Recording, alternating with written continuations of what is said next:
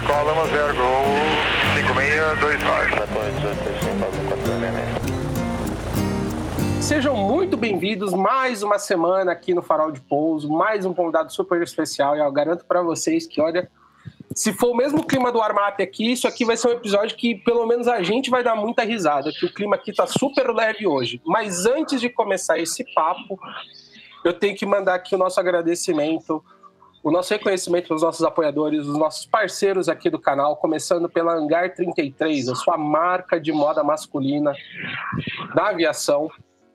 Realizar escola de voo lá no município de Torres, no Rio Grande do Sul, para você tirar sua carteira, fazer suas horas, tá voando aí mundo afora, que nem o nosso convidado faz hoje. Também para te suportar nessa jornada, tem a Trem de Pouso, a primeira escola online do Brasil, dedicada na formação de pilotos, para você lá, para tirar aquela nota maravilhosa na sua banca de PP, na sua banca de PC. E para te suportar nessa jornada, a gente tem também o FP Aviation, para você tirar o seu certificado de CAL para estar voando internacionalmente, mentoria para você que está começando o seu piloto privado, para você que está no seu piloto comercial, preparação para a seleção de empresa aérea aqui das nossas grandes companhias aéreas do Brasil e também para processos de táxi aéreo, e também para você que está pensando em expatriar e vai passar por elevação de nível, manda uma mensagem para a gente aqui, arroba FP Aviation, que a gente vai adorar te ajudar. Dito tudo isso, pagos os boletos do dia, Conrado, assim, o warm-up aqui já foi uma loucura hoje. Conrado, eu quero que você conte pro pessoal aqui que está ouvindo, eu estou hoje com o Conrado, com o Guilherme, com o Caio e com o Félix. Eu queria, queria que o Conrado contasse como que nós chegamos no nosso querido Márcio Guerra.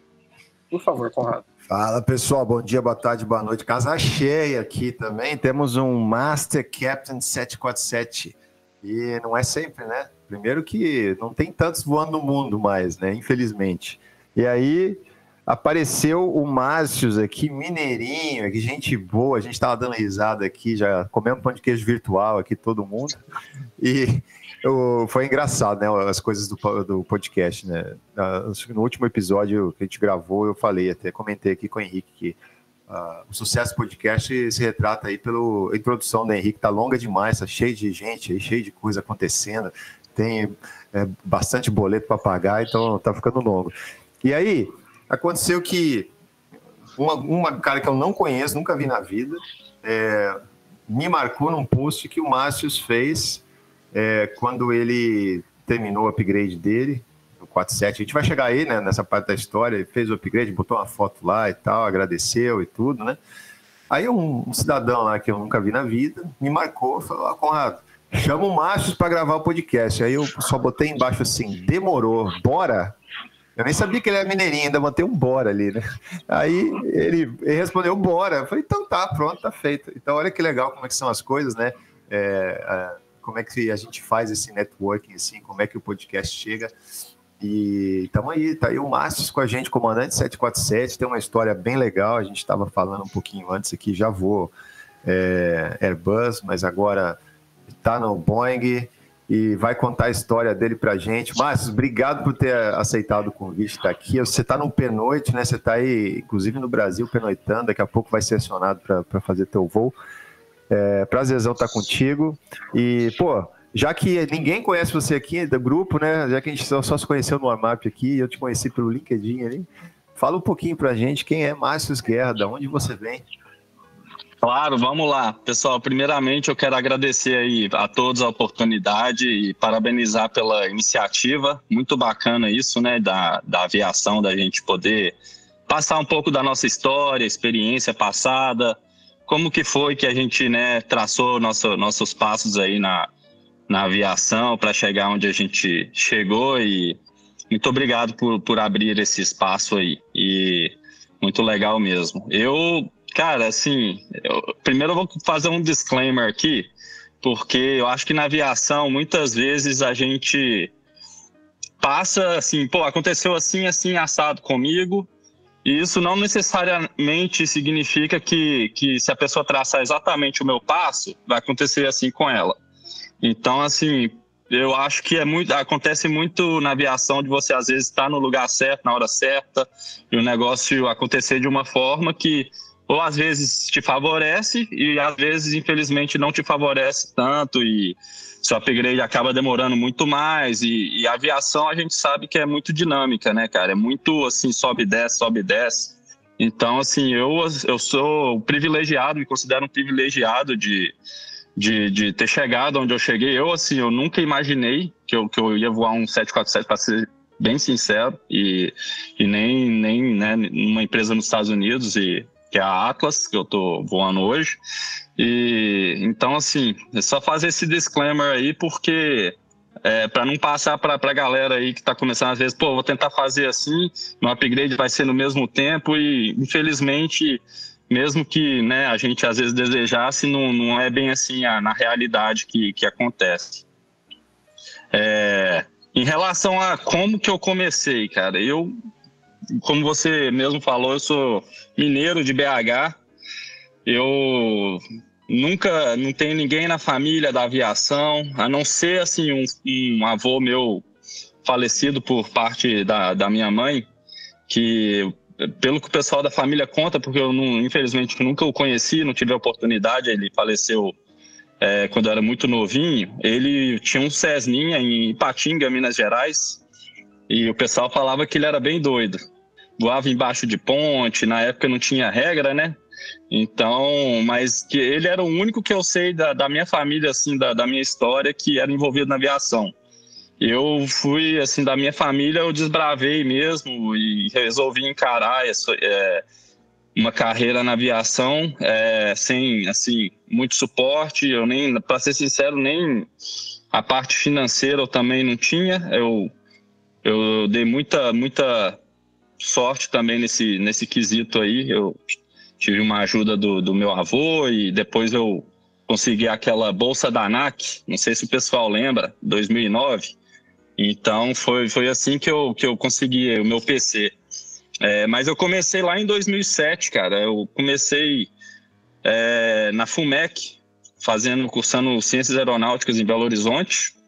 E quando foi, cursei dois anos do curso lá e aí eu comecei junto ao, ao meu curso o PP no Aeroclube de Jundiaí, aqui perto até de Campinas e fiz meu PP lá com a ajuda do, do meu, eu chamo do meu avô Drast, que é o, o meu avô que casou com, com minha avó depois que o, que o outro faleceu, ele me ajudou na época, eu lembro até hoje, cara. comecei no Paulistinha lá, e foi muito bacana quando eu comecei a voar, eu falei, é, eu acho que é isso mesmo que eu vou querer fazer para minha vida e eu curti, curti muito assim, sabe? Acho que quando você começa a voar no PP ali, acho que é quando você ou é você é picado pelo bichinho da aviação ou não, né? E aí é uma é a V1 ali, ou você falar, ah, não é para mim, ou não, vou, vou encarar esse, isso aí, vamos ver onde onde isso vai dar né?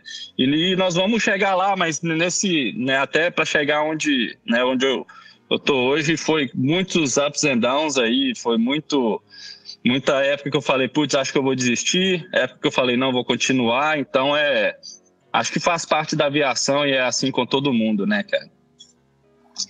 Cara, eu acho que não teve. Eu, só dando um oi pro pessoal aí, Guilherme falando aqui. Eu, eu tava refletindo aqui enquanto você falava a história se repete, cara. E não é uma história de, de, de, vida fácil, de dinheiro que cai do céu e de, ah, quero ser piloto e todo mundo pagou tudo e o cara foi lá e não precisou fazer nada, não precisou estudar e hoje virou piloto, sabe? A história que se repete é justamente o contrário, cara. É de dedicação, de ralar, de correr atrás, de querer muito, de batalhar. E isso é muito legal de ver, isso é muito legal a gente passar para o pessoal que está escutando que que dá certo, que a gente consegue chegar lá, mas a gente tem que acreditar. E eu falo isso, acho que desde o episódio 2 que eu participei aqui do, do, do, podcast, né? Então é muito, é muito legal isso, é muito, é muito bacana escutar esse tipo de história, cara. E, e é, complementando aí o que o Guide falou, né? Você falou muitos ups and downs, muitas. Você teve muitas oportunidades para desistir, né? Como o Gui disse, assim, tem, cada um tem sua história, Independente da condição financeira, a gente também fala bastante. Independente, tem gente que tem melhores condições, gente que tem piores condições, mas sempre vai chegar aquele ponto que tem dificuldade, né? Nem pode ser financeira, ser dificuldade de é, trajetória, de, sei lá, tem dificuldade. Todo mundo tem a sua, o seu, cada um tem seu BO para resolver, né? Seus boletos para pagar, como diz o Henrique aí. E, Sem sombras de dúvida. E, então, é, o que é legal a gente ouvir, que eu queria ouvir de você, é o seguinte: nesses ups and downs, nessas várias chances que você teve de desistir, o que, que te fez é, continuar? Cara, acho que duas coisas. A certeza de que é o que eu queria fazer para o resto da minha vida, né? Aquela famosa frase lá, é, como é que é? Trabalhe com o que goste, você não tem que trabalhar um dia na sua vida. Um negócio assim, né?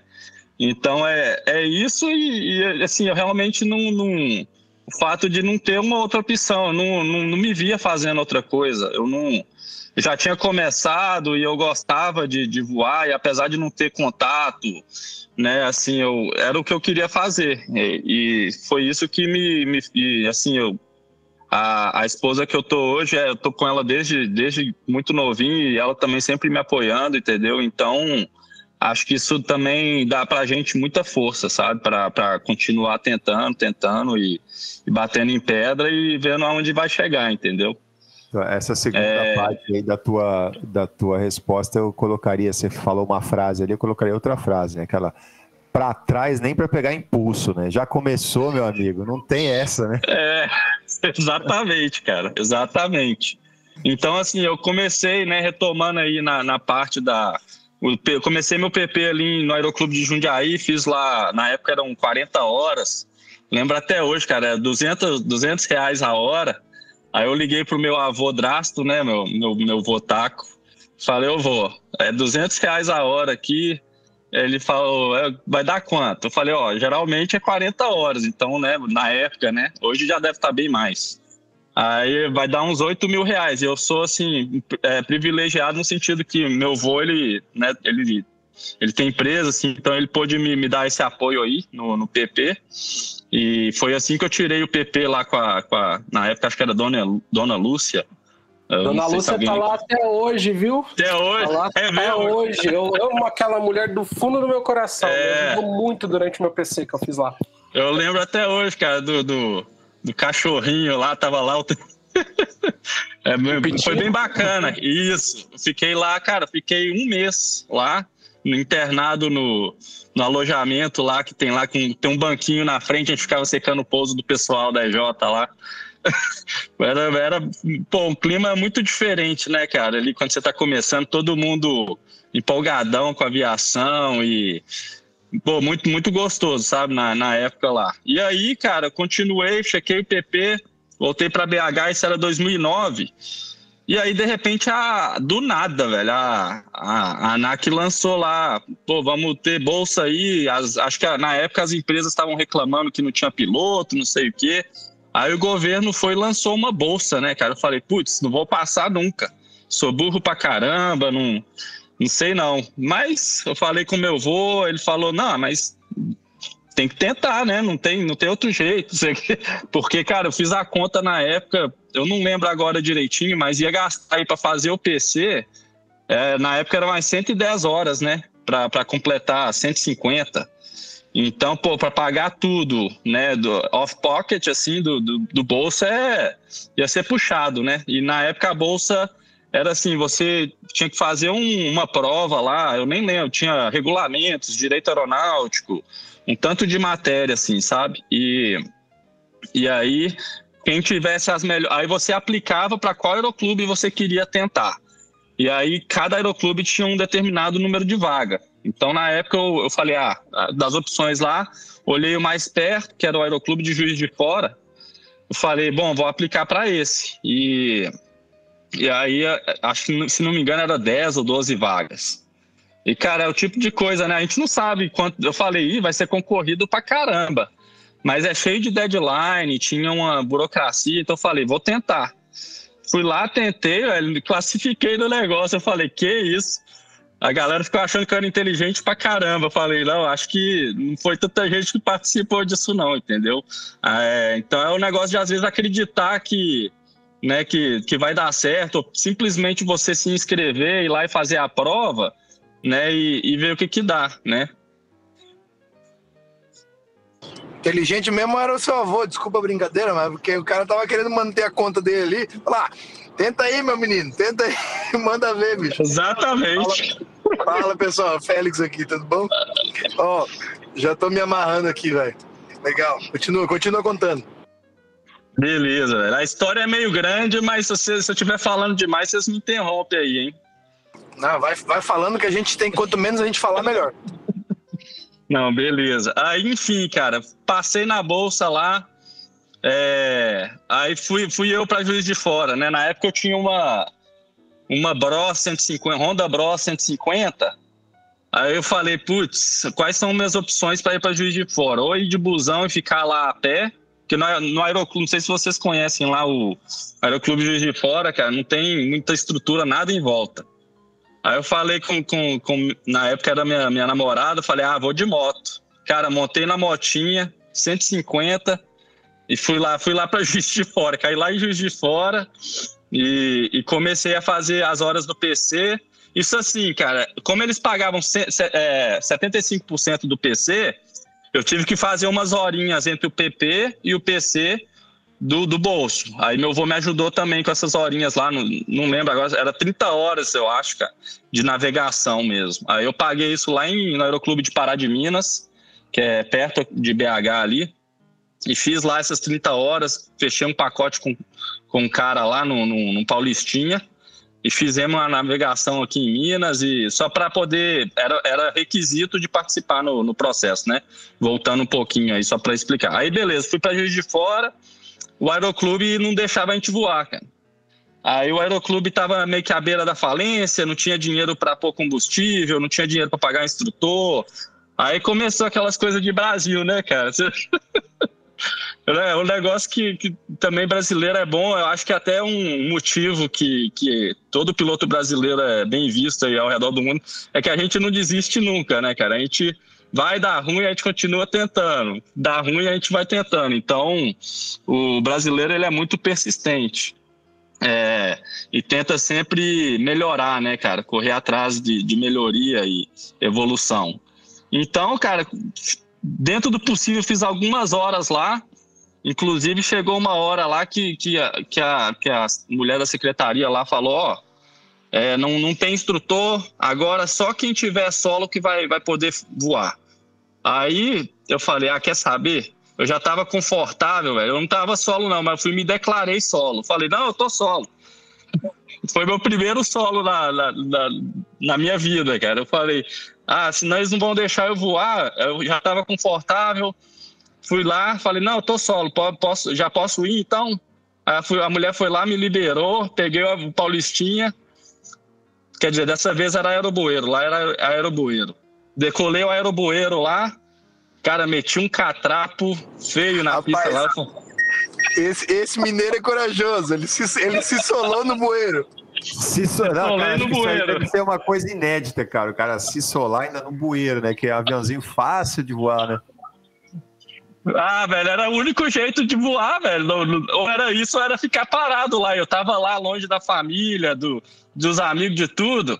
Eu falei, ah, velho, já tô aqui, sei lá, uma semana, fiz zero horas, os caras não deixam a gente voar. Na hora que ela falou isso, não, eu tô solo. Já solei, o fulano de tal lá é me liberou. Aí decolei lá, fiz um circuito, pousei, meti um catrapo. Falei, putz, essa aí eu quase destruí o avião, melhor eu voltar. Voltei. Cara, eu sei que a galera se juntou, a galera da Bolsa de Fora. A gente falou, não tá dando certo. Não tava progredindo. E, e a gente falou, ah, vamos falar com a ANAC. A gente abriu lá um. Nem lembro mais como é que a gente fez, cara. Tinha um setor lá, a gente reclamou, ó, o Aeroclube não tá deixando a gente voar, porque a bolsa funcionava assim. A gente tinha que voar, e aí a ANAC liberava o recurso para o Aeroclube. E aí, como eles estavam quebrados, eles não tinham como pagar combustível, instrutor nem nada, não tinha como nem a gente, porque o dinheiro vinha depois. Então a gente reclamou, reclamou, até que a ANAC foi falou, ok, então a gente vai transferir vocês. Aí, cara, eles transferiram a gente para um. A gente, eles deixaram a gente escolher, a gente olhou lá. Ah, vamos ver aqui qual que tá dando mais certo. Qual aeroclube que os bolsistas estão voando rápido e tal. Eu não lembro se foi assim ou se, se eles que escolheram pra gente. Enfim, eu sei que a gente foi parar no aeroclube lá no. Chama Aeroclube de Eldorado do Sul. Lá, lá perto de Porto Alegre. Aí me diz que tu foi de motinha até o Eldorado, velho. Me conta. Não deu, dessa vez não deu, velho. Fui eu olhar uma passagem Oh. da Webjet. Ah, raiz, hein? É, velho. Aí eu olhei lá, deixa eu ver a passagem mais barata aqui pra Porto Alegre. Eu falei com a mulher, ó, agora eu vou internar lá de novo. Igual eu fiz em Jundiaí, aí não sai, não, não sei, enquanto eu não terminar, vou ter que ficar lá. Aí desci Ô, pra, Márcio, pra Alegre des- lá. des- des- Hum. Desculpa te interromper. Isso que ano que Manda foi? ver. Cara, isso já foi meados de 2010, 11. Olha, olha Mais agora, menos. olha, olha como a cabeça, como a cabeça da gente busca as coisas, né? O Félix fazendo piada aqui, se tu foi para Eldorado de moto. Nessa época o Félix voava na web. Olha, olha como, como, como as coisas são, cara. Quem numa dessa tu pegou até um voo com o Félix para ir para Porto Muito Alegre louco. e a gente nem sabe hoje tá aqui se encontrando depois de, sei lá, Pois é, 13 cara. anos gravando um podcast, cara. Olha que que coisa Pira, louca. pira Ah. total. E é bem possível, É. essas coisas são bem, bem normais da aviação. Full circle, né, velho? É muito normal, é, um, é muito aviação é muito pequena, né, cara? Então, eu não, não me surpreenderia nem um pouco, cara. E aí, cara, fomos parar lá os bolsistas lá em Eldorado e finalmente a maré começou a ajudar a gente lá. A gente começou a conseguir voar e lá era bem engrenada. Não sei se vocês conhecem o aeroclube lá, era bem, na época pelo menos, era muito engrenado e, e deu bem certo chequei lá o PC Multi FR. E depois que eu chequei, voltei para BH. Isso foi aí meados de 2010, 11, igual eu falei. Voltei para BH aí, cara, eu falei, bom, chequei, né? E agora? Agora, até agora só gastei, né? Ciências aeronáuticas, um pouquinho, um pedaço que eu paguei ali do, das carteiras, fiz jet trainer também, e cal, né? Na hora que você vai fatorando tudo é é uma graninha que vai embora, né? Eu fiz, fiz o jet trainer já lá na Fumec também, junto lá da, da Fumec, pessoal da, da Fumec lá. E aí, voltei para BH, falei, ah, vou fazer um currículo aqui e saí espalhando na Pampulha. Cara, andei ali de hangar em hangar. Obviamente, né, não deu nada. É, eu não, igual eu falei, cara, eu comecei, não, não conhecia ninguém, não tinha contato, os poucos contatos que eu tinha não me renderam nada na época, assim, de, de, de conseguir entrar num, num- numa executiva, nem nada do tipo, não. Então, falei, ah, eu não tenho como esperar para sempre, porque as carteiras, né, tem tudo validade e tal. Aí eu falei com meu vô, vô, ah, é, vou fui pro meu vô de novo lá.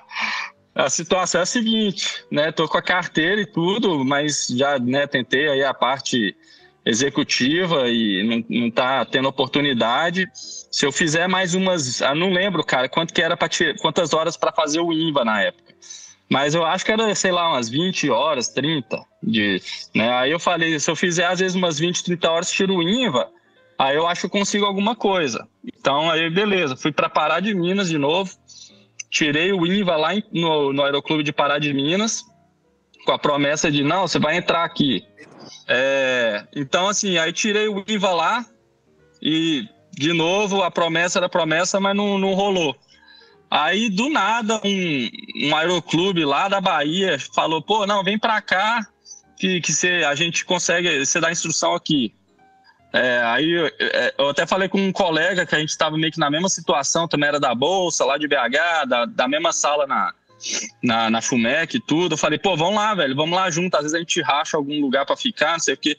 Cara, mó gelada. Fomos pra Bahia lá, os caras ficavam enrolando a gente, não deixavam a gente voar. Aí, enfim, eu falei, ah, velho. Aí do nada, quando a gente tava lá na Bahia, eu recebi uma ligação de, de, um, de um outro colega, não, velho. Eu vou, vou te recomendar na. Chama Starflight. É um- uma escola de aviação no Carlos Prates, lá em BH. É, vem pra cá, vem cá. Aí você fala com, com o Pio, que era o presidente lá na época, e você- aí a, a gente vai te, te ajeitar aqui. Aí eu falei com meu colega, pô, velho, acabaram de me ligar, vamos, vamos voltar para BH, isso aqui não tá, não tá dando em nada, eles estão só enrolando a gente, estão querendo que a gente pague as horas ainda, e, e aí eu te, cara, vamos para lá, eu entro lá e assim que der eu te coloco lá também de instrutor. Aí nós voltamos para BH e falar, ah, velho, quer saber, vamos embora então. Aí voltamos para BH, Fiz a entrevista com o Pio, rolou a oportunidade, comecei a dar instrução lá. Cara, um mês depois, assim, mais ou menos, eu consegui colocar o colega lá também, o, o, o Renan. É, tá hoje na, na Gol lá, chama Nolastro. É, e aí a gente começou a dar instrução lá. E, e aí, cara, quando eu tava lá na Starflight, tô lembrando agora, foi quando eu falei, putz, eu já tinha tudo, mas eu não tinha o Jet Trainer ainda. Tô, putz, é difícil, já tem muito tempo, então não, não lembrava disso, desse detalhe. Eu comecei a dar instrução no INVA, e foi aí que eu conversando com um colega, tinha uma escolinha que dava o Jet Trainer. Aí eu falei, putz, velho, a única que falta no meu currículo, sabe? Para poder entrar numa linha aérea. Tava dando instrução. Aí eu falei, aí eu chamei o, o Renan, esse brother meu. Cara, vamos fazer. Eu sei que, pô, a gente já gastou uma grana e tal até agora. Vamos fazer um jet trainer, velho. Mais um investimento, mas eu acho que vai ajudar a gente a entrar na linha aérea. Ele falou: ah, velho, não, não vou não. Já, já gastei muita grana, não, não animo não. É, já para mim já deu. Aí eu falei com outro instrutor que virou amigão, hoje é um brother, tá de comando na Etihad no, no 20, é, o César Dias. Falei, cara, vamos então, eu e você, vamos fazer esse jet trainer lá? Ele falou, ah, velho, vamos. Ele topou. Aí nós fizemos jet trainer junto no no 37 lá, botei mais esse, né, mais essa cartinha no currículo. Cara, eu entrei sem brincadeira, comecei a dar instrução na, na Starflight em outubro de 2011. Em fevereiro de 2012, quatro meses depois, a TAM estava com um sistema de pontuação. Não sei se vocês lembram disso. Eles pediam tipo mil horas, sei lá, mil quinhentas. Mas aí se tivesse ciências aeronáuticas, abaixava não sei quantas horas. Se tivesse ICAO, é, abaixava mais quantos. Jetstream mais não sei quantas. Eu sei que no final das coisas que eu tinha, eu já estava com os mínimos. E aí, cara, eu fui do nada, eu, é, apliquei, né? Incrédulo, eu falei, não, eles nunca vão me chamar. Eu, pô, não tenho quase nada de hora ainda. Tava com, sei lá, 500, 600 horas totais.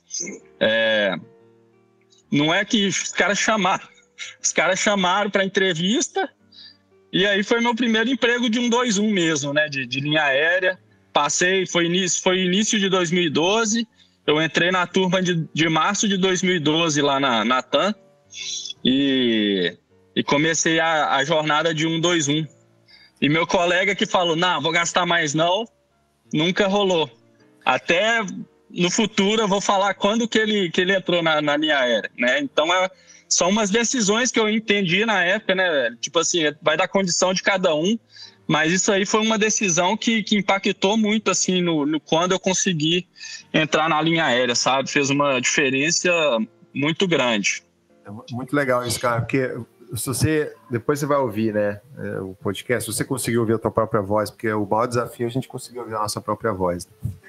E, você, quantos do nada você falou até agora? Porque tudo que você, tudo que você contou até agora é do nada, do nada, né?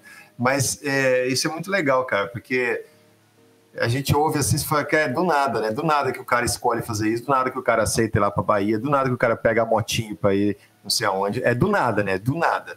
Esse do é. nada aí, a, a, tua percepção do nada, tem muita gente que não faz o do nada e fica parado no mesmo lugar. Então, do nada, você entrou na linha aérea, né? Então você teve sorte, porque você foi lá, gastou, teu amigo não gastou e tal. E é, é bem legal isso aí. Henrique quer complementar sobre não, isso aí? Não, isso aí é o exemplo, é o exemplo clássico da sorte, mas quando você está preparado, né? Porque podia ter aparecido. É, exatamente. E, e aí, cadê? Tá preparado para o desafio, para a oportunidade que está na sua frente? Mas eu acho que, oh, Henrique, eu acho que assim, ele, ele, ele citou várias coisas que, que são as lições que a gente tem que levar, que é você ter a persistência, né? Você fazer parte da, da sua parceria ali, por mais que às vezes o brother não quis fazer na hora, mas quando né, tu e o brother lá se foram viajar lá para outro lado, para outro estado para fazer, foram, entendeu? Às vezes o cara Foi. sozinho não vai. Né? Tipo, a gente quando foi pro táxi aéreo lá, a gente também, um monte de catarinense, paranaense e Rio Grandense, indo pra, pra Bahia também, pra gente, ou, ou pro Sergipe, para fazer o primeiro emprego. A gente foi, às vezes tu, tu, sozinho não vai, né? O outro ponto é, né, o do nada que o Conrado falou, eu também notei isso. Tipo, esse do nada, ou ele aconteceu porque tu mandou teu currículo, ou tu trocou e-mail com alguém, ou tu já tava numa página de Orkut, Facebook, MSN, sei lá o que, que tinha na época, ou tu já era um cara bem quisto porque tu, tu fez os seus laços de amizade, então, um cara aberto, ah, falou bora, é bora, entendeu? Né? Hoje tu tá aí, usa o LinkedIn, entendeu? Mas isso são várias nuances que quem tá precisando prestar atenção nisso, fala, é verdade. Eu tenho um parceiro de aviação para fazer as coisas? Tenho. Tô fazendo meus networking? Tô. Tô mandando meu currículo? Tô. Tô investindo o que dá, o que não dá para fazer? Tô. E é velha história, que essa é a minha frasinha. Pô, fecha-se várias portas, às vezes vai abrir uma janela, cara. Né? Eu é. lembro, e é, várias histórias são parecidas. Né? Eu lembro aquela, né, uma lá que, que eu quis arrumar o 402, que inclusive fez manutenção lá na Chamone, lá a gente deve ter se cruzado várias vezes. Ah, é, com certeza. Então, aí eu fui tentar o, o emprego pro Guilherme e o cara me chamou para ir voar o avião. Tipo, eu tentei, eu tentei arrumar pro Guilherme de copiloto para ele ir lá e o cara, não, não quer vir tu aqui? Eu falei, porra, do nada apareceu. Mas por quê? Porque tinha, não tinha ficado, tinha ligado e tal. Mas é isso aí, cara. Pô, mas continua que tá, tá legal pra caramba a história, bicho. Então, vou citar Guimarães Rosa aqui para falar o que, que é sorte, né? Esse do nada. Ó, ó a cara do Henrique ali, pô. É, o Guimarães, Guimarães Rosa tinha uma frase assim, eu tive que rever aqui as minhas notas. Ó. Sorte é isso, merecer e ter. Então, você só vai, cara, só vai ter sorte a hora que você merece, porque você fez para merecer, porque você fez o teu caminho, como o Fex falou, foi lá, fez teu, suas ligações, fez suas conexões, e aí vai aparecer na tua frente, né? Mas para seguir em frente, Márcio, é, ah. É, é, você entrou na TAM, agora eu quero dar uma acelerada um pouco. Beleza, vamos lá. Chegar, porque Entrei na TAM. Não, não, mas espera aí só um pouquinho. Tem muita gente ah. que está aqui, cara, porque quer ouvir a tua história aí nos Estados Unidos. A gente está no momento aqui Beleza. do nosso podcast também falando muito sobre os Estados Unidos e tal. E, uh -huh. Mas assim, uma coisa que me chama a atenção, tá? Eu vou dar um resumo aqui, eu quero que você fale sobre isso. É, dá para ver isso do teu LinkedIn, hein? Que você, em três anos, é, quatro é. anos, né? quatro anos, você. Tô chegando lá. Entrou, entrou na TAM, ficou um ano e pouquinho na TAM, do nada você foi para Vietjet, Isso. do nada você voltou para Gol. E do nada você foi, você foi e migrou para os Estados Unidos. Tudo isso em quatro anos. Resume esses quatro Vou acelerar. anos. Vamos resumir. Cara, então vamos lá. Tô lá, pensa feliz da vida. Pensa no mineirinho que não come quieto, cara. Pensa é, tô, tô, lá, feliz da vida, uh, cheguei na, na linha aérea. Meu objetivo sempre foi vir voar nos Estados Unidos. O meu caso é um pouco específico porque eu nasci aqui. Então, eu não fui através do EB2, que tá, tá, tá rolando para bastante gente. É, mas no meu caso, eu já, como eu já era nascido aqui, tinha cidadania, e eu desde que eu entrei na TAM, falei, não, eu quero ir para os Estados Unidos, sabe? Enfim, ah, então acelerando um pouquinho. Chegou 2013, pé na bunda da TAM. Não sei se vocês lembram a demissão em massa. Rodei. Né? Eu era júnior na época, o Mandelli estava nessa também. Vocês devem lembrar aí da. da né? Juntou lá em TAM e, e aí os caras foram demitir 200 pilotos lá. Não, não optei por PDV, por licença, achava errado, ia contra o que eu acreditava. Falei, não, se quer me demitir, me demite. Demitiu me vi com 840 horas de Airbus, de 320, procurando emprego. Falei, ali foi um dão, assim, um dão forte, cara. Que eu falei, putz, acabou meu, minha carreira, né? Eu ainda era muito novinho de linha aérea, não tinha muita maturidade e pouca experiência ainda. Cara, aí eu fui, conversei com, com uns brother que eram da Starfight, também tinham ido para TAM. E aí falaram, ah, velho, vamos aplicar. Aí olhamos, cara, empresa aérea, todos que pediam 500 horas de Airbus, a gente aplicou pelo mundo. Aí é, fui chamado para a Vietjet, que era uma low cost que estava começando no Vietnã. E na época eles estavam com seis, começaram com seis aviões. Aí esse outro brother que era instrutor que fez o jet trainer comigo, César, que hoje está entrando na Etihad, ele, cara, vamos lá, a gente foi chamado junto para a Viet. Vamos lá fazer o screening. Fizemos o screening juntos. Outro dão, cara, porque meu simulador foi horrível, velho. E eu acho que todos, todos nós tem, tem esses dias, né? Eu ainda era meio inexperiente, tava inseguro, com medo de, de não ter emprego. E, cara, foi, foi assim, foi tão ruim meu simulador que terminou. O, meu brother foi bem pra caramba. Ele é, putz, ele é crânio demais, voa bem. E aí terminou o checador, o vietnamita falou: Cara, você voou Airbus mesmo? Aí eu, pô, vou, tava lá na TAM voando, né? Aí o meu, meu brother, cara, isso aí eu sou grato para ele até, assim, é uma gratidão de vida. Ele foi interview, ó, o cara queria me dar pau no screening, mano. Aí meu, meu brother falou, não, ele, a gente deu instrução junto, o Márcio voou bem, eu acho que ele tá nervoso. O cara interviu, cara, isso é, assim, uma coisa que, uma parceria, assim, um negócio que é raro a gente ver na aviação, sabe? Ele foi, realmente, tomou minha dor lá, cara, ele mudou, o cara mudou a ideia do checador, o cara falou, ó, beleza, Vou te passar então, mas ano que vem eu vou estar tá aqui e vou fazer seu cheque. Cara, passei, fiquei um ano na Viet, odiei. A vida era muito ruim, despatriado ali, não curti. É, tô acelerando um pouquinho. Se vocês quiserem que eu reduza a manete, vocês me falam em qualquer eu, momento. Eu, eu, achei que era medo do checador que falou que ia te pegar um ano depois, viu? Não, era um ano de contrato mesmo, cara. Só que quando a gente tava lá nesse um ano, rolou muita coisa errada. Os caras não seguiam muito o contrato. Vocês sabem como é que é voar despatriado, né, cara? Eu, assim, aí eu, eu, imagino que no, no Oriente Médio ainda seja mais organizado. Mas lá no Vietnã, pelo menos na a experiência que eu tive, né, não dá para eu falar, né, por todas as empresas, os caras ficavam atrasando salário, fazendo coisa errada. E a gente ainda muito imaturo, eu pelo menos, da, da, minha parte, cara, eu batia muito de frente. Eu falava, não, tá errado isso aí. Os caras faziam a gente voar muito, muito mais do que o limite, entendeu? Era, era pelada total. Então eu falei, putz, se for isso aqui que eu vou ter que fazer pra minha vida, eu, prefiro, sei lá, velho, eu prefiro fazer outra coisa. E dessa vez foi outro dão que eu falei, não sei, não sei se vai dar certo não. Mas durante esse meio termo na Viet, eu falei, como meu objetivo, igual eu falei, era ir para os Estados Unidos, eu tirei umas férias fui pro, e tirei meu FAA, entendeu? Minha carteira da FAA com com meu type da 320, na época que era o que eu voava. Cara, aí venceu meu contrato, os caras falaram, como eu fui sempre muito radical lá, né, meio batendo de frente, os caras falaram, não vamos renovar seu contrato, né, venceu. Aí, velho, eu consegui uma oportunidade numa outra empresa do Vietnã, que eu passei, que era a Jetstar Pacific. Mas eu falei, putz, já tô aqui muito tempo direto, preciso ir pro Brasil. E eu tava muito infeliz na época sem saber o que fazer, velho. Eu tinha aplicado até pra Gol. Falei, ah, velho, eu não, não tô curtindo. Se for pra voar assim, eu prefiro voar no Brasil mesmo. É, pelo menos por um tempo até eu conseguir ir pros Estados Unidos. Eu, é, entendeu? Meio que regroup, assim, né? Reorganizar minha vida e meu, meus objetivos na época, que estava muito zoado para mim lá.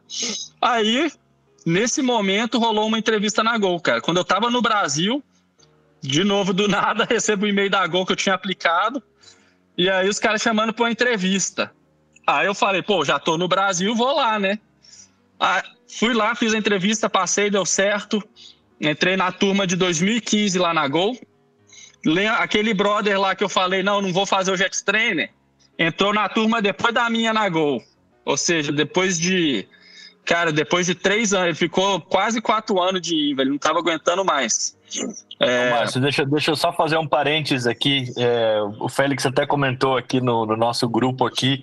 Eu ia falar na hora, mas o pessoal estava comentando aqui, eu acabei não comentando. Eu voava Seneca em Blumenau e, cara, na época eu ganhava, sei lá, dois mil reais, tinha mulher, aluguel, carro. Cara, eu não tinha como juntar o dinheiro para pagar o jet trainer, né? E Exatamente. enchendo o saco, cara, faz o jet trainer, faz o jet trainer, faz o jet trainer. Eu falei, cara, eu, eu não tô conseguindo pagar as contas do mês, cara. Como é que eu vou juntar mais dois mil, três mil reais aqui para fazer esse jet trainer? Eu nem lembro o preço na época. E eu lembro que eu tive. Eu, eu tava no Rio de Janeiro, eu não lembro por quê, se era um voo ou o quê. Tava o Félix, o Leone, que é comandante na, na APSA também. E ele falou, então o Félix falou, acho que foi o Félix, eu, eu pago metade. Aí o Leone virou, eu pago a outra metade. Aí eu falei, cara, como assim, meu? Como assim? Eu falei, cara, então, então bora. Se, né, se, a, se a vida também tá te dando oportunidade, a gente também tem que saber aproveitar. Sim. Eu fui lá, fiz o jet trainer, cara, sem sem, sem pretensão nenhuma. E isso era, cara, sei lá, talvez junho, julho. Em outubro eu tava fazendo seleção na Azul. Que então, massa, velho. Tá vendo como é, é que são? Na época eu acho que eles estavam hot com esse jet trainer aí, então. Era obrigatório. Porque, É, porque foi o que fez, assim, no meu caso, olhando o meu colega que tinha pra, praticamente as mesmas qualificações que eu, né, a mesma idade, tudo, cara. A única diferença é que eu fiz o jet trainer, entrei na linha aérea em 2012, ele foi entrar só em 2015, né? Então, assim, e ele quase, cara, ele assim, ele ficou perto de desistir da aviação por causa, realmente, cara, ser IVA não, não é fácil e cansa, né? Então, mais de um ano de IVA, assim, é pesado, mas ele segurou firme e hoje tá na Gol lá, tá tá feliz até onde eu sei, então bom que no final deu certo. Mas aí, cara, no, quando eu entrei na Gol, né, retomando, fui, aí foi aí minha transição do Airbus pro Boeing, deixei o 320, fui pro 37. cara, eu fiquei o tempo de viúva da Airbus, viu? Assim, demorou para acostumar um pouquinho, mas hoje eu curto, cara. Hoje eu, eu adoro, adoro avião. Eu, eu gosto de falar também que assim, cara, eu, o avião que paga minhas contas tá ótimo. Se quiser me pagar para voar um Cessninha em qualquer lugar aí, mas pagar bem, eu vou, velho. E isso que é, at the end of the day, é what matters, entendeu? Então, não, eu não. Esse negócio de avião para mim é meio que, cara, eu vou um 320, vou o que for, mas eu pagando minhas contas, né, podendo aproveitar a vida com meus filhotes, eu tô, tô de boa. É. Aí eu falei, bom, agora eu tenho que ir para os Estados Unidos, cara. Aí eu fui entrei numa empresa que chamava Miami Air. Então fiquei um ano na Gol, 2015, e comecei a aplicar para os Estados Unidos. Só regional, regional, regional chamando. Eu falei, regional não vou, porque pela né, meu, meu, meu passado, quando eu fui demitido da TAM, o que me salvou foi ter um type rating bom. Então, assim, eu fiquei bem trauma... não traumatizado, mas assim, isso na minha cabeça era tipo assim, eu não vou deixar um bom type para só para ir para os Estados Unidos. Então isso aí eu não estava disposto a, a, comprometer. Até que essa Miami Air, que era uma operadora de 37 baseada em Miami, me chamou em 2016. Eu falei, beleza, agora eu vou. Hora do cafezinho do farol de pouso. Um oferecimento. AV House. Arquitetura aeronáutica, projetos de hangares, aeródromos e condomínios aeronáuticos, de pilotos para pilotos. E Nexatlas, o aplicativo definitivo de planejamento de voo e navegação aérea do piloto brasileiro.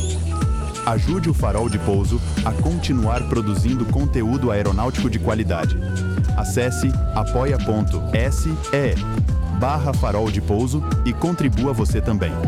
Você escolhe com quanto quer ajudar. É rápido e sem complicação. Acesse também linktree barra farol de pouso e confira todos os conteúdos EAD já produzidos pela nossa equipe. Você ajuda a gente e ainda alavanca sua carreira. Procurando melhorar seu inglês, se preparar para sua primeira seleção de companhia aérea, buscando sua elevação para comando ou pensando em expatriar? Então conte com a gente. Acesse FP Aviation no Instagram ou LinkedIn e fique pronto para o mercado de trabalho. Agora, de volta ao nosso episódio.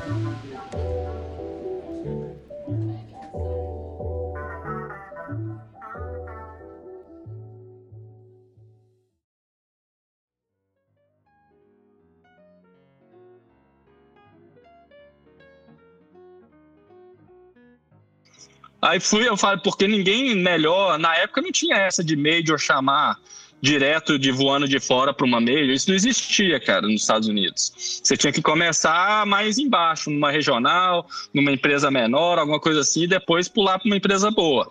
Hoje a galera já sai de, de fora, entra direto na Atlas, entra direto nas majors. Isso aí foi algo que uma, uma mudança recente que a gente não via antes, né? Entrei na Miami Air, falei, beleza, vou fazer meu movimento final agora. É, passou um ano na Miami Air, né? 2016 entrei lá. Aí eu comecei a aplicar American, na época Delta, as, as, as Big Three, né? A gente chama de Big Three aqui nos Estados Unidos, são as majors. É, na época FedEx eu não podia porque precisava de PIC Time, eu nem apliquei. Aí eu comecei a olhar para Atlas, cara. Eu pesquisei assim, falei, pô, essa empresa é interessante. Voa 47 no mundo inteiro. Eu acho que eu ia curtir, porque a Miami Air foi a primeira empresa que eu voei que era um segmento muito diferente do que eu tinha feito antes, que era né, passageiro regular. A Miami Air era uma empresa mais de voo charter. A gente voava no mundo inteiro, é, voava para voava militar, voava times de esporte, banda. A gente fez a época do, do da campanha do Trump, lá a gente voou a, o press dele, ficava voando junto com o 57 dele. Então era um tipo de voos bem, bem legal, assim, eu curti aquilo. Aí eu olhei a Atlas, tinha um pouco daquilo e tinha a parte cargueira. Falei, meu, acho que eu vou curtir essa empresa aí, tem um potencial de crescimento, é, eu vi potencial. Aí eu falei, vou aplicar. Apliquei e passei, deu tudo certo. Isso foi 2017, fevereiro. E aí tô aqui desde então, cara. É, então, assim, eu entrei no 67 na Atlas. Então foi 320, 37 Gol em Miami Air. E na Atlas entrei no 67. Aí fiquei três anos e meio no 67. Até que depois do três anos meu City Lock acabou e eu consegui transicionar para FO do 47. Fiquei de FO do 47 três anos, basicamente, três anos e pouquinhos quebrados. E agora peguei o upgrade aí recentemente, fazem aí. Do nada, do nada, você virou comandante 47, né? Foi isso? Do nada. Isso, exatamente, cara. Depois de, desse rolê todo aí que eu contei, desculpa aí se eu demorei demais, se eu me alonguei, mas é, é, né? E aí, cara, o interessante você citando, né, o LinkedIn, na entrevista minha da Atlas, a, a, a mulher do, do RH perguntou, era uma mulher da RH e um cara de tipo um piloto, um cara técnico. Ela perguntou: Ó, oh, eu tô vendo o seu resume aqui. Você começou em 2012 e basicamente você ficou um ano por empresa. Aí, cara, quando a pessoa não entende o que que rolou, né, o background da história, ela fica achando, pô, qual... aí ela perguntou: What guarantees do I have that you're not gonna leave for FedEx in a year? Aí eu falei, eu falei, you know, aviation happens. Aí expliquei toda essa história, né? I got furloughed, ended up in Vietnam, wasn't happy, went back to Brazil, but my goal was flying in the US. Então eu fui para os Estados Unidos, né? Então assim, tem todo um processo aí que quando a pessoa olha só no papel, ela não consegue absorver. E aí ela falou: "Ah, OK, that makes sense". Entendeu? Faz sentido. Então, é, às vezes, né, o pessoal de RH olhando o papel julga rápido, né? Mas foi tudo assim. A mais, cara, que eu optei. A única opção que eu realmente fiz de empresa foi vir para Atlas. Tirando isso, foi meio que a vida acontecendo e, pô, não estava feliz. Eu queria vir para os Estados Unidos, né? Então foi meio que o jeito que as coisas desenrolaram. Foi, foi a vida te dando uma rasteira por um bom motivo. exatamente, cara, exatamente. E, e... Então, não, pode continuar, desculpa. Não, não, manda ver. Não, eu ia perguntar assim: hoje, vamos dizer assim, que você faz parte da, da realeza da aviação, da história da aviação, né? Hoje você está voando a rainha dos céus. O, em inglês, eles têm um termo bem interessante que é quase como se fosse um neckbreaker. Onde você passa, o pessoal vira quase que um negócio sobrenatural para virar, de tanto que chama atenção. Como é que é a sensação primeiro de ter entrado como FO e agora de estar como comandante da rainha. Como é que funciona isso? Cara, assim, eu, eu não me vejo, né, assim, igual eu falei, eu nunca tive essa ambição de voar, de ser comandante de um 47, realmente foi aonde a vida me levou, é, e é, assim, é indescritível, né, cara? É porque realmente, quando o bichinho da aviação me picou durante esse processo todo aí que eu descrevi, pô, a gente começa, caramba, você vê um 47, você fala, nossa, eu lembro que quando eu comecei na TAM, eu via o A320 assim, eu falei, caramba, bicho, é muito grande esse avião, é, né? Você, hoje eu vejo o 320, para mim, assim, é um, eu, como, né, como referência, assim, é mais perto de um Cessninha, porque é, o avião, né? Porque você começa a ter convivência com um avião muito grande, então você vê um. Como eu não tinha, só via Cessninha, Cessninha durante minha fase de instrutor, então você, né, sua referência vai, vai alterando. Mas, cara, assim, eu, eu acho que. É igual eu falei, o disclaimer do início. É, as coisas aconteceram de uma forma. Tudo bem, teve uma parte de, de esforço de correr atrás minha, mas as coisas, no final, igual eu lembro quando eu perdi o emprego na TAM, que eu fiquei desesperado, as coisas aconteceram, tudo. Hoje eu agradeço né, a Deus assim, que, que tudo desenrolou do jeito que foi, porque foi o jeito que deu certo para mim. não necessariamente significa que é o jeito que vai dar certo para outra pessoa. Mas eu, eu, eu, peguei um timing bom de vir para os Estados Unidos, porque eu vim, né? Eu comecei nos Estados Unidos em 2015, desculpa, 16 com a Miami Air.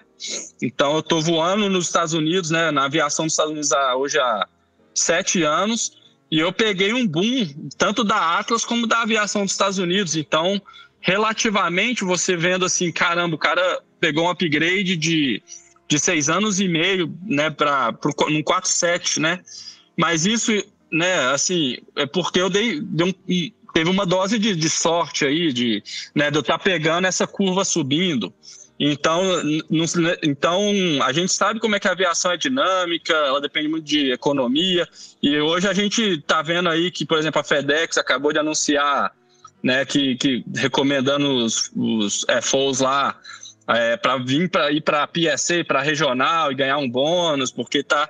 Eu, assim, infelizmente, parece que estou tendo a sensação, pelo menos nos Estados Unidos, que a curva está começando a dar uma estabilizada, sabe? Inclusive, eu até, né, conversando com, com os colegas aqui da Atlas, eu falo, cara, hoje alguém que sai aqui da Atlas para ser júnior em qualquer outra empresa, a pessoa tem que ter, eu acho que é muita coragem, porque infelizmente aqui no, infelizmente nos Estados Unidos é tudo senioridade pura, é sua escala, suas férias, é, até o simulador, o horário de simulador que você vai fazer, é tudo baseado em senioridade, sabe? É, então, você ser júnior é, é complicado, porque na hora que, que, que a, a onda começar a descer, a curva descer, é, pode ter furlough, então vai de, da lista de baixo para cima. Então, é, eu, eu, eu, brinco com a galera que na Atlas eu passei da V1 já, cara. Eu, assim, eu realmente eu curto a empresa, me fornece uma qualidade de vida, assim, que eu, que eu gosto, sabe? E a minha família gosta também. Eu não gosto do...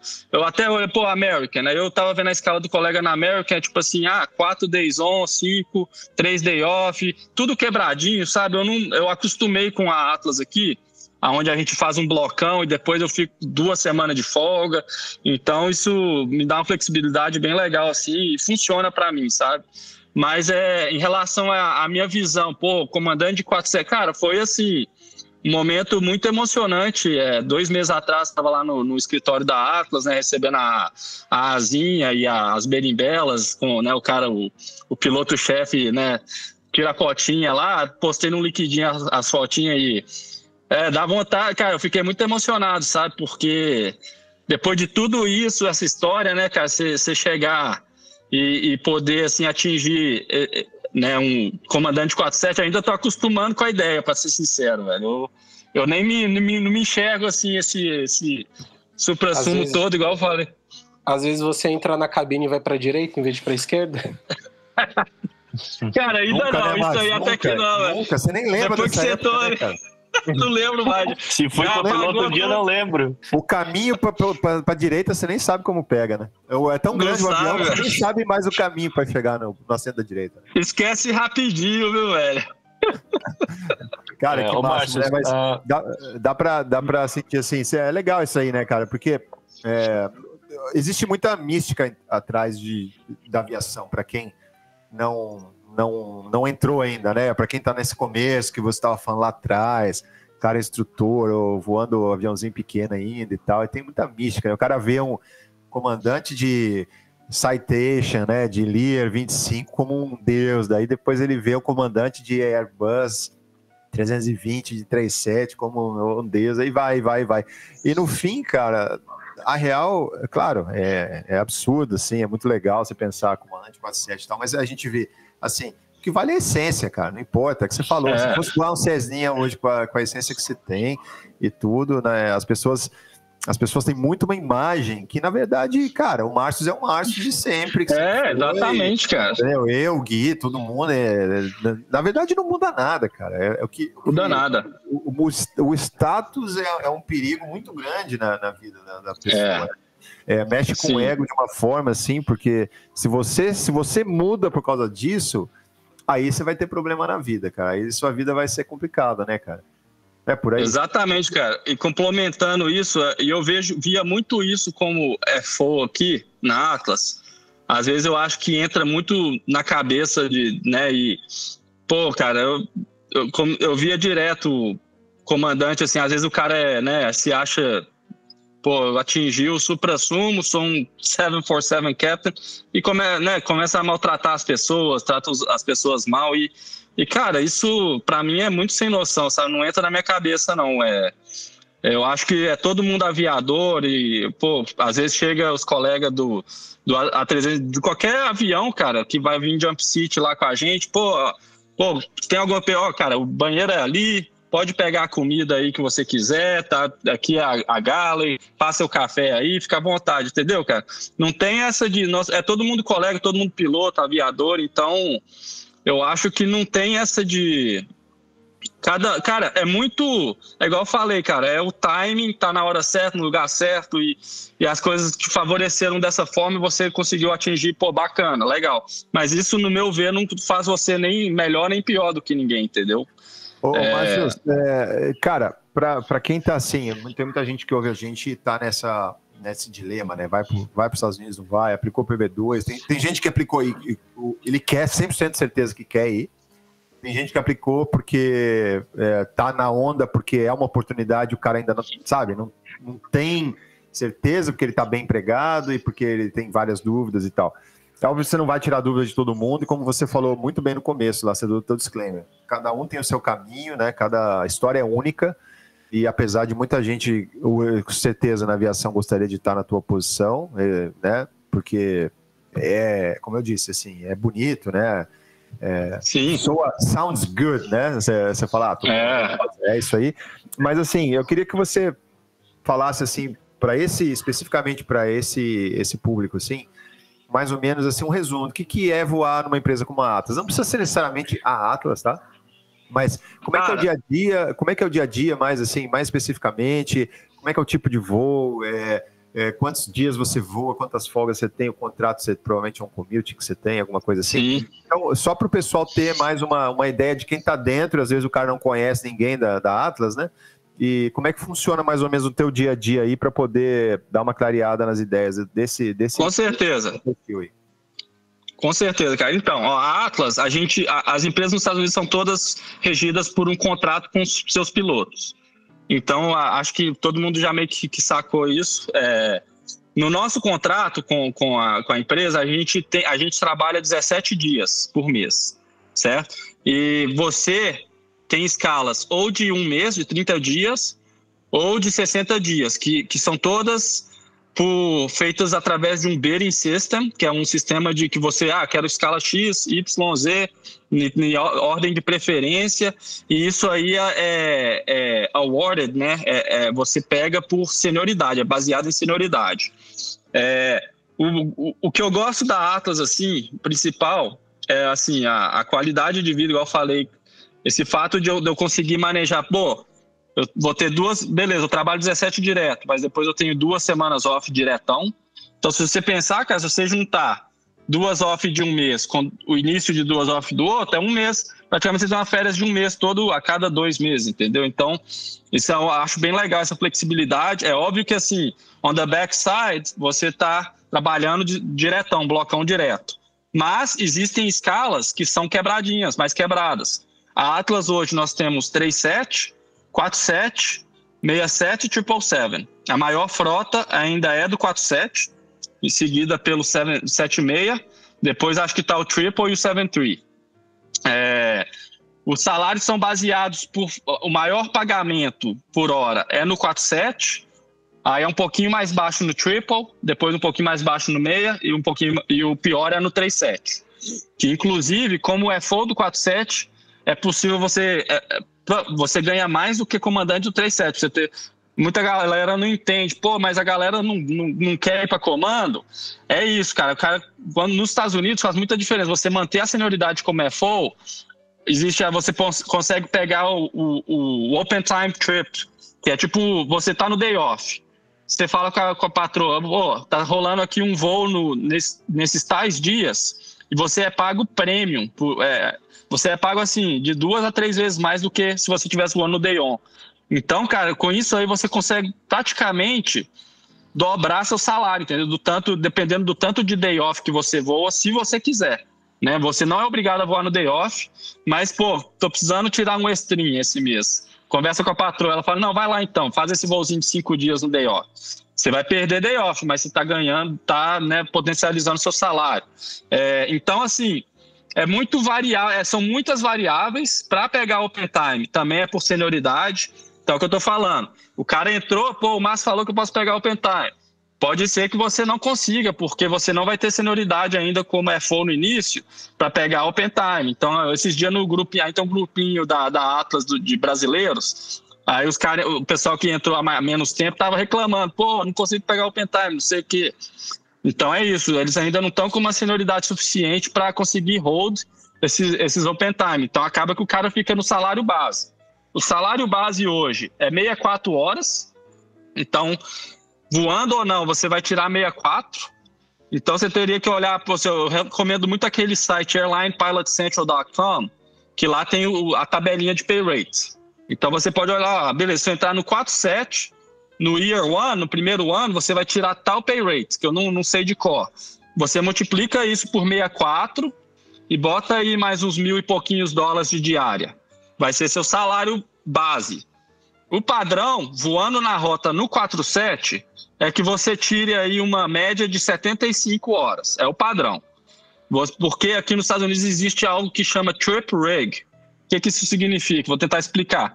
O trip rig, você é pago o maior do que você voou ou do dia trabalhado. Cada dia trabalhado, você é pago 4,85 de trip rig. Então, se você voou zero horas, você multiplica 17 vezes 4,85, você ainda vai ser pago 70 e tanto, porque você trabalhou os 17 dias. Eu não sei se se tá ficando, se dá para entender mais ou menos a ideia da, da parada.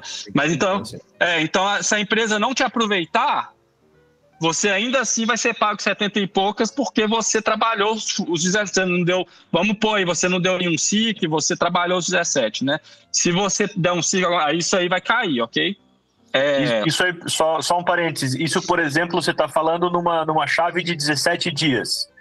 Isso, Tipo assim, você saiu para um lugar, ficou day off, a empresa te deixou no hotel, você não voou. Isso, você tá mas... tá de, você, você, cara, você foi de Deadhead para Campinas, a empresa não te aproveitou, você fez um voozinho, você, sei lá, vamos supor que você no, nos seus 17 dias você bloque 10 horas.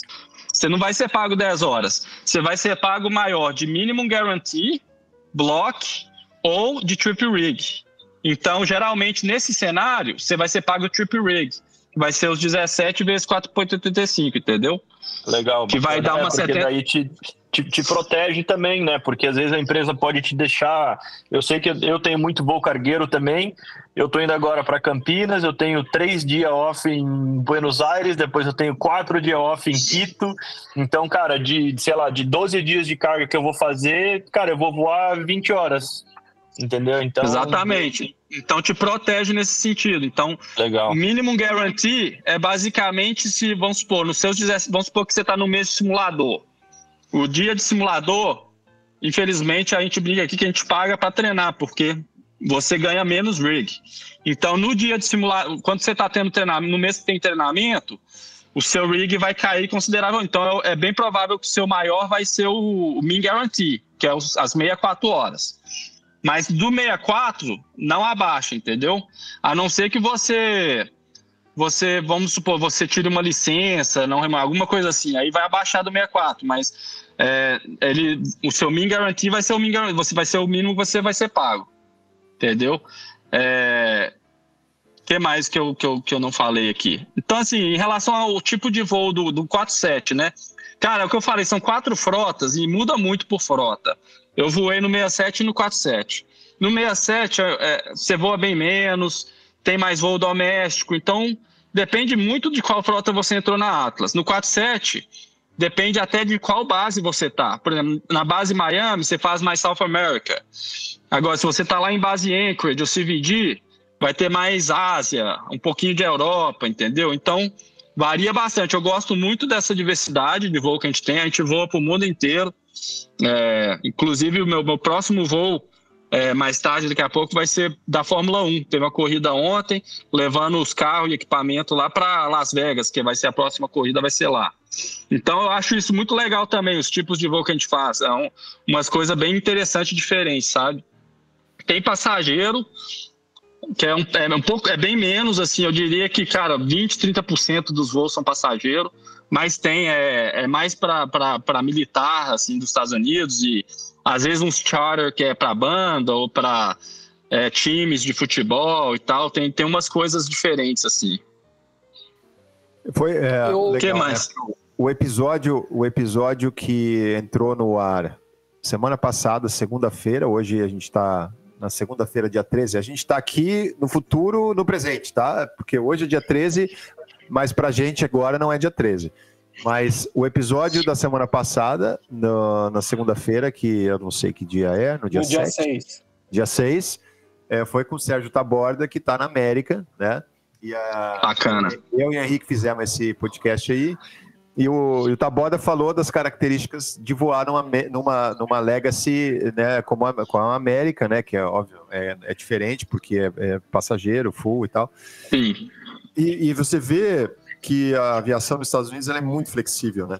É muito Sim. diferente, porque no Brasil, é, tipicamente, é, é, muito amarrado, né? Tudo é amarrado, tudo é tudo. As empresas são amarradas, a vida é amarrada, a escala é amarrada, tudo. Não tem flexibilidade nenhuma, porque tem um monte de é, é, coisinha, não diria picuinha, mas um monte de detalhezinho de regulamentação, de sindicato e tal, que por um lado protege, por outro lado também é, é, impede, impede, a flexibilidade, né? E, e, nos Estados Unidos é o oposto, né? A vida do aviador nos Estados Unidos é muito diferente da vida do aviador no, no Brasil. Quem, quem, já expatriou, que, como você foi para o Vietnã, quem está no Oriente Médio e tal, quem já expatriou está mais acostumado com bidding, com flexibilidade, troca e tal. Mas a vida nos Estados Unidos é, é, é impressionante como você falou, senioridade, né? O, o falou muito isso, e você ser pago independente de você voar apesar de você ganhar por hora de voo, né? O Taboda, ele, quem, quem não ouviu, inclusive, volta lá semana passada, depois de acabar esse podcast aqui, vai ouvir, porque o Taboda, ele optou por um contrato de, por um bidding, né? Num contrato de fazer reserva, e ele falou pra gente, eu estou trabalhando em casa. Quando ele disse que estou trabalhando em casa, ele está sendo pago para fazer reserva em casa. Independente de voar ou não, ah, então essa flexibilidade de lei, né, de legislação trabalhista, de você poder ter o cara lá disponível e você pagar ele para estar tá lá, né? E não ter que nem no Brasil, ah, o cara sobre aviso, ou o cara. Não, sobre aviso não se não paga, mas reserva tem que estar tá no aeroporto, não sei o quê, cheio dos negócios. Limita, limita muitas empresas também. Né? Limita. A, a, a, limita a empresa e limita as opções que você tem, né? Como, como aviador também. Então, eu acho muito legal isso dos Estados Unidos, que cada empresa tem o seu sistema e você pode optar por o avião, pela base, você tem isso aí. Isso, tudo bidding. Type rating não conta nada, absolutamente nada. Conta é você entrou e você escolhe e tal, e tudo é fácil, né? Acho que é. a sensação de que as coisas elas são fáceis aí é, é muito legal, né? E é, eu acho que eu, eu, já ouvi falar, não sei se procede, mas por exemplo no, no, no Brasil tem uma porcentagem, ah, o cara que mais recebeu tem que estar dentro de 20% do. Cara, isso aí é para mim absurdo. Por que, que, que tem, existe essa limitação, sabe? É, se o cara quer trabalhar day off, vender a vida e ganhar, sei lá, 300 mil dólares no ano, a opção é dele, entendeu? É, mas, então, mas no Brasil, cara, é, a gente tem, acho que uma cultura é, nossa mesmo, né? Corporativista é, é, assim, a gente, a cultura de que, pô, quem faz isso é minhoca, né? Pô, na, na, na época antiga, né? Eu sou das antigas, né? bem das antigas, né? Sim. Comecei, comecei, a voar em 2000, né? Um pouco antes que você. Olha é, só, bem antes. E, e, e, tinha esse negócio de minhoca, quem voa na folga é minhoca tal, não sei o quê e tal, não sei Cara, eu, eu, eu acho esse sistema dos Estados Unidos, cara, eu acho é o seguinte, o cara faz o que quer, essa é real, dentro das regras. É, né? é muita... Então, tem, é, tem, tem várias regras, flexibilidade. Cara, o cara tem várias regras, né? Tudo é legal, né? Tudo é legal e você escolhe o que você quer para tua vida, né? Não é e no fim não é a empresa que vai reger a tua vida. Você escolhe como a empresa vai reger a tua vida. É bem diferente, né? Você escolhe, ó, isso aqui é o que serve melhor para mim. Então, beleza, a empresa vai te colocar dentro da, da, escala, mas você que escolheu aquele estilo, né? O estilo de vida foi você que escolheu. Isso é muito legal, né? E exatamente. Desculpa, desculpa. Continua aí, eu dei uma interrompida. Não, não, exatamente. E aí você tem, né? Você pode, ah, pô, igual quando eu tava no 67, eu mudei para Tampa, por exemplo, e eu ficava pegando a escala de. Eu fazia exatamente isso que o, que o colega fazia. Eu pegava a escala de reserva em Tampa e ficava, cara, literalmente dormia na minha cama todo dia. Todo dia na minha cama. E aí o que, que acontecia? Eu ficava tanto em casa nos meus days on, que no day off eu falava com a esposa, pô, parece que eu não trabalhei esse mês. Vou vender aqui uma semana. O que, que você acha para gente tirar um, um cacau extra? Aí ela fala, vai, vai embora, não te aguento mais em casa. É, e, e trabalhar efetivamente, trabalhar no sentido de estar presente no avião e de voar e estar longe de casa, não trabalhou, né, cara? Mas o, o Exatamente. A, o significado de trabalhar, né, na legislação americana é diferente. Trabalhar é estar disponível. Está disponível? É. Você está trabalhando, né? E, então, isso é, isso é, muito legal. Isso te dá, pô, você pode ficar 25 dias em casa e ter trabalhado né? E tá ganhando teu dinheiro, né, cara? Então, é. legal isso aí. E, cara, é, vamos dizer assim, uma mensagem para a gente ir finalizando aqui é, e deixar assim. É, o que, que, você diria para quem hoje está pensando em, em, em tá pensando, tá nesse processo de ir para os Estados Unidos? O que, que você diria mais especificamente assim é, quem está aplicando, quem pensa em aplicar para Atlas, quem já estava pensando e tudo, qual, qual é o caminho das pedras? Se você tem alguma coisa para poder passar para quem está querendo ir para Atlas? Claro, cara. Então, para quem quer vir para Atlas, o, eu acho que o caminho é a pessoa tentar se preparar antes em relação a ao processo seletivo, o que está rolando. Tem muitos cursinhos preparatórios aqui nos Estados Unidos. Para cada empresa tem online, você consegue achar Interview Prep for Atlas. Vai aparecer um, um bando de opções. Isso é legal, porque tem muitos relatos de quem acabou de fazer a seleção e passou ou não deu certo. Então você consegue toda entrevista que eu fiz das empresas, eu sempre tentei muito conversar com quem já tinha feito, colegas e tudo. Então, isso eu sinto que você me ajudou muito, sabe? Porque já, você já fica meio que esperando, sabendo o que, que né, o que, qual material você deve estudar e tudo mais. Em relação a, a quem, eu acho que não falei muito sobre quem está no processo da B2 e tudo. Cara, assim, eu, eu super apoio, vem. É, é igual a gente conversou, é é uma mudança, eu acho que é uma oportunidade ímpar hoje no, no mundo, assim, para quem é piloto, você poder fornecer para sua família, para seus filhos, uma cidadania americana, um país em que a cultura é, é mais parecida um pouco com a brasileira, apesar de ser diferente, a proximidade com o Brasil, oito horas de voo passa, tá? Eu estou em BH, tá, tá no Brasil, entendeu? Então, assim, é, e todas essas, essas, essas qualidades de, de, de bidding, de, de senioridade, assim, do, do, da aviação 121 nos Estados Unidos, eu acho que super vale a pena. É óbvio que, assim, é igual eu falei, talvez quem está vindo agora pode estar tá vindo um pouco atrasado. Então, assim, seu upgrade pode ser que demore mais, a gente não sabe, cara. Então, eu, eu apoio, assim, se você está correndo atrás de uma mudança de vida, de cultura, é, né, de, de, pô, quero levar minha família para os Estados Unidos, então vem, cara. Pode ser que você vai ficar um tempo maior de copiloto? Pode, é um risco. Você está disposto a correr esse risco? Ah, sou comandante no Oriente Médio, vai lá. Então, pesa tudo na balança. Eu estou disposto a, às vezes, ficar, sei lá, 8, 10 anos na direita de um 47, mas eu estou morando ali na, na Flórida, tô com senioridade, pego a escala com voo pro Brasil, beleza? Isso, isso tá ok para mim? Tá, então vem. Ah, não, prefiro ficar na esquerda, tô aqui já, minha família adaptou no, no Oriente Médio, na Ásia, na Europa, tô de boa. Então não vem, cara, entendeu? Aí eu nem, nem começo o processo do B2, porque a, no, no, que eu, no meu conhecimento, assim que você é aprovado, tá, você ganha o green card, você, você tem um tempo para vir, então senão você vai gastar um dinheiro e vai morrer na praia. Então, nem começa. Agora, se você já começou, tá nesse. Cara, vem, tem, tem oportunidade. Pode ser que a curva só estabilize volte a subir, pode começar a descer um pouquinho, mas a oportunidade ela tem, porque essa, essa parte do ATP nos Estados Unidos de, de requerer as 1.500 para entrar em 121, então eles realmente estão com essa necessidade de pilotos. Tem assim, tem as majors, tem, tem as empresas mais do meio, Atlas, que estão sempre contratando, entendeu? Então, emprego eu acho que assim, é, vai conseguir. É, mesmo que pô, demore um pouquinho, se prepara. É, eu sempre falo com a galera, não, não, não se limita a uma empresa também, cara. Sempre assim, escolhe umas três, aplica, porque você não sabe, pô, vou, não, eu quero ir para Atlas. Aí o cara vai lá, faz a entrevista, putz, não deu certo. Aí você já podia estar. Tá entendeu? No, junto, no, no, meio tempo, tá tentando outras coisas. Então, tenta escolher umas duas, três empresas que, pô, essas aqui foi sempre o que eu fiz, sabe? É, essas três aqui, acho que vai, vou ter uma vida legal, qualidade de vida legal, aplica e segue o processo, cara. É, mas é, é isso. E, e cara. Persiste que, que, que vai dar certo.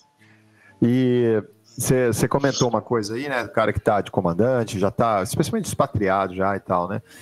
É, para deixar assim, também uh, dar um exemplo aqui de um, de um amigo meu que né, da empresa que eu trabalho, ele era checador, já estava muitos anos aqui, desde o início, checador da eh, TRE e tudo, sabe? O cara, pô, pica das galáxias ali, no topo da carreira. E o cara foi, foi para os Estados Unidos agora, entrou na Atlas de copiloto. Né, o cara já com, com 60 anos de idade, já 59, 60 anos de idade. Mas, cara, é, o, a questão, e, essa questão que você falou, né, de quem está de comandante, nos Estados Unidos é muito diferente isso, cara, porque muito diferente. O grading de comandante copiloto ele é totalmente diferente do que existe na maioria do resto do mundo, né? O Taborda, o Taborda também falou muito bem sobre isso, inclusive, porque ele era comandante 747 e ele foi entrou na América de copiloto de 37. E, cara, e ele falou, e aí na Atlas eu imagino que também tem, a gente que está de comandante, e ele opta por ir para o equipamento que ele quer, na base que ele quer, não no equipamento, na base que ele quer, ele vai de copiloto, que a Vaga tem, aí o cara vai lá. Exatamente. Porque você tem senioridade, você paga por senioridade, então na verdade seu salário não muda muito. Então esse negócio de, ah, eu sou comandante, eu sou o comandante, né? E aí, pô, não vou aceitar ir de copiloto. Cara, na América não tem isso, cara. Você pode. Isso é a maior bobeira que tem, cara. Exatamente, porque eh, tudo bem, isso funciona se você for para o Brasil, por exemplo, o cara está expatriado voando no Oriente Médio. Aí o cara, ah, vou voltar para o Brasil, vou entrar na, na, na, Azul de copiloto. Cara, tudo bem. É, você vai morrer. É. Aí você vai morrer de copiloto lá, 50 é. anos, e aí é obviamente que é compreensível. É um step down na carreira, Sim. né, cara? É um step back. E tem carreira. a parte financeira, né, cara? Igual claro. eu falei, tem muito copiloto do 47 que ganha mais do que comandante do 37, do 67, do triple, porque os caras têm um, uma senioridade tão alta como copiloto que para ele, velho, não tô nem ligando, entendeu? Eu sento ali, faço o voo, ganho mais, entendeu? Então tem a parte financeira aqui, que isso, é um grande isso fator. É muito, isso é muito importante, cara, de colocar assim na balança, porque tem cara que tá, sei lá, na Gol de comandante lá já há 10 anos e tal, o cara fala, ah, cara, não vou de copiloto e tal. Cara, mas não é que você vai de copiloto, não é que é, você vai. Exatamente. É, é, não, é, não é esse o pensamento. Você tem que pensar assim, long term. Você vai falar, cara, eu vou lá, vou fazer uma eu não vou fazer uma carreira lá, independente se é na direita, na esquerda e tudo, porque você tem que pensar nas outras vantagens e, e não e acho é. que para quem quer realmente não tem que se ligar a isso, que é besteira se ligar a isso, porque funciona. Mas é funciona é difícil. Conrado, eu vou te falar que parece que não entra na cabeça da galera no Brasil, cara. É muito difícil explicar. Lá tem essa parada, não, comandante, não, Atos não contrata direto comandante, aí você tenta explicar, não, cara, aqui é senioridade, não sei o quê. Não tem jeito, cara. Então, é. eu tento sempre explicar. É, Cada um sabe, cada um sabe onde aperta, a gente só tá dando, só tá dando um recado aqui. Não, é. não é criticando, é falando assim, cara, analisa sem emoção. Se você realmente quer ir, é vê realmente como é que são as coisas e tal, né? Procura falar com o pessoal. Inclusive, tá aqui o Márcio. Eu tenho certeza que o Márcio, ele, é, assim como me respondeu no LinkedIn imediatamente lá, é, é, imagino, né, Márcio, você. Eu sei que muita gente entra em contato com você. Você falou pra gente aqui no Armap. Eu acho que se procurar você ali, é, você vai com certeza dar uma dica ou responder alguma, alguma pessoal ali no, no nas suas redes sociais também, né? Com certeza, é, pessoal precisando pode chamar. Eu tenho o LinkedIn, tenho o Instagram, é pilot.guerra também. Então, pode mandar um direct lá, o que precisar, nós estamos aí. Vou ter o maior prazer. Só, só tem um pouco de paciência comigo, que às vezes eu estou num fuso horário diferente, ou tô com. Quando eu estou em casa, cara, eu trabalho mais do que no trabalho. Então, tem dois meninos pequenos. Então, criança pequena, né, cara? É. Ô, ô Márcio, aqui, ó, a gente, antes da gente fechar, o papo foi sensacional. Acho que, pô, a gente cobriu tua carreira, a gente falou bastante aí é, de uma forma bem clara sobre uh, como é voar aí na Atlas e, e, como é que é o tipo de voo e tal.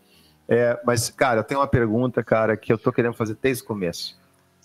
Manda ver. Como é que é voar o 47, cara? Como é que é voar essa máquina, velho? Fala, mas fala agora cara. assim, ó, deixa, deixa o teu mineirês, mineirismo de lado, cara. Fala como piloto de 47, cara.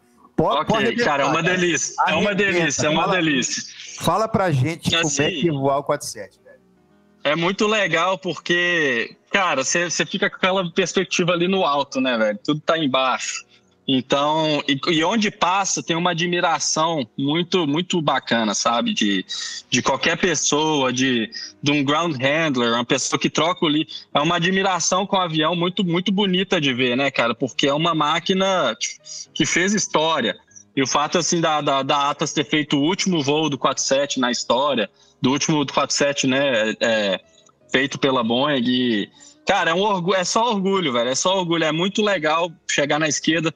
Você chega lá, né? Comandante 47, a galera tem um respeito muito maneiro, sabe? E, é, e onde você vai muito. A gente voa o, o LCF para Boeing também. Cara, todo lugar é foto, é galera na grade olhando e isso é, cara, é indescritível, é indescritível a sensação de, de, de poder estar tá ali e de, de ter esse privilégio na, nessa minha uma vida aqui de, de, de, de ter alcançado isso, sabe? É, eu, eu tenho, assim, é, eu não sei, cara, não tem palavras para falar assim, é, eu, eu tenho muito orgulho e muito, sou muito privilegiado mesmo nessa vida aí. Cara, e do nada, né, cara? Do nada. Do é, nada, velho. Do nada, olha só, do nada. Um eu ia cara, falar isso. Um cara que eu não conhecia me, é, me marcou no, no, no, no, teu LinkedIn, no teu post, para trazer você para cá. Do nada, foi do nada, né? Essas Muito coisas, louco isso, esse mundo. do nada, cara, você vê como são, né, cara? Como é que é, é o negócio funciona, né, cara? A questão, pode é. falar o que for de. Pode dizer, dizer que é, é espiritualidade, religião, energia, não interessa, cara o do nada é isso, cara. O do nada é, as, é, é você estar tá na hora certa, no lugar certo, é você fazer o teu caminho, é você abrir as portas para que as coisas aconteçam. E do nada, alguém me marcou, eu chamei o Márcio do nada e tá aqui ele, cara. É, Tamo aí, velho. Precisando, nós estamos aí. Cara, eu, e, eu queria porra. te interromper rapidão, novamente agradecer pela oportunidade aí. Foi um bate-papo maravilhoso. É um prazer conhecer todos vocês. Se Deus quiser, a gente se cruza nesses aeroportos ou aerovias aí. E, cara, estando tando na, na área ali, na região de Miami, no pernoite, ou dá o toque que a gente né, encontra, bate mais um papo. E parabéns novamente por essa iniciativa aí. Muito legal dividir a minha experiência profissional de um pedaço de vida aí com vocês. E, e, e esse bate-papo aí foi muito, muito bacana mesmo. Que legal, cara. Pô, a tua simplicidade, a tua humildade, né, cara, teu carisma, é, acho que, pô, isso contagiante, né, pra gente aqui. E, e, quando eu falei do nada, cara, pô, você vê é, as coisas alinham, trazer um cara desse aqui para bater esse papo com a gente aqui, com essa simplicidade aí, é, pô, parceria, cara. É, é, é olha, sucesso na carreira, foi um prazerzaço para Igualmente. receber você. A gente vai ter outras oportunidades de se encontrar com certeza e quem sabe até mais para frente bater outro papo aqui no Farol de Pouso. Obrigado, Henrique. Tá contigo aí, meu amigo, para fechar o nosso dia. Tamo junto. bola dentro que, olha, vou te dizer, hein. Olha, eu tô é até difícil ouvir um tá contigo depois de uma conversa dessa, né? Você, você fica tipo, pô, o que que eu, eu tô fazendo aqui? Mas, gente, Márcio, mais uma vez, obrigado. Se um dia vocês tiverem Obrigado, Henrique. Se um dia vocês tiverem ouvido fonia, ouvir um Giant com sotaque mineiro, provavelmente vocês já sabem quem que é que tá chamando. Com oh, hoje vai ser fonia. Hoje é fonia em português, tô com um colega brazuca saindo do VCP. Mas vai vir o Giant Mineiro do mesmo jeito. Gente, queria mandar aqui um agradecimento, né? O nosso reconhecimento para os nossos apoiadores os nossos patrocinadores. Sem eles, a gente não, não, não conseguia manter tudo isso aqui rodando, trazendo gente super interessante para contar a história para vocês que chegaram até aqui ao final com a gente. A Hangar 33, a Realizar, a Trend Pose e a FP Aviation. Deixa o seu like, deixa o seu comentário, compartilha esse episódio aqui com alguém que está precisando, que pô, quer começar na carreira aeronáutica. Houve mais uma forma de caminho aonde ele pode chegar lá. Beleza, gente? Muito obrigado. Até a próxima semana e tchau, tchau. Valeu. Valeu. Índia Coloma 0 Gol 5629.